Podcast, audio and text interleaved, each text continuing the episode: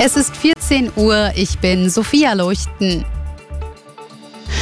Regionale Sonderregeln könnten das geplante Deutschland-Ticket verkomplizieren. Das geht aus einer DPA-Umfrage hervor.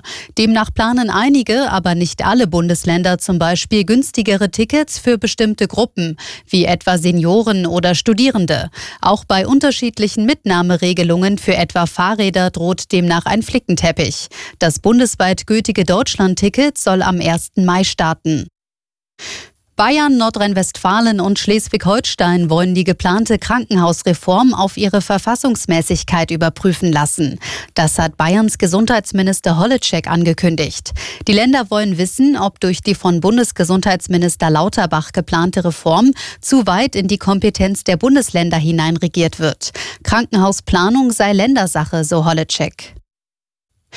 Das deutsche Bildungssystem steckt nach Ansicht von Bildungsministerin Stark-Watzinger in einer tiefen Krise. Sie fordert deshalb in der Bild am Sonntag tiefgreifende Reformen. Zu viel Bürokratie, zu viel Kompetenzgerangel. So könnte man das Fazit der Ministerin umschreiben. Stark-Watzinger sieht ein großes Manko bei der Verteilung der Zuständigkeiten. Zitat, der Bund kann nicht immer weiter Geld geben. Genauer wird sie nicht, aber das soll wohl heißen, dass der Bund mehr Mitspracherecht in Sachen Bildung will, denn dieser Bereich ist ja eigentlich Sache der Länder und der Kommunen. Außerdem sieht die Ministerin Defizite bei der Digitalisierung der Schulen und kritisiert deren oft schlechten Allgemeinzustand vom Klo bis zur Turnhalle. Einen konkreten Anlass für ihren Rundumschlag gibt es auch. Am Dienstag steht der sogenannte Bildungsgipfel an. Thomas Bleskin, Nachrichtenredaktion. Kommt es zu Warnstreiks bei der Bahn?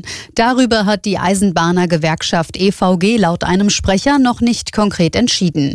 Die Gewerkschaft verhandelt derzeit mit der Deutschen Bahn und 50 weiteren Bahnunternehmen über neue Tarifverträge.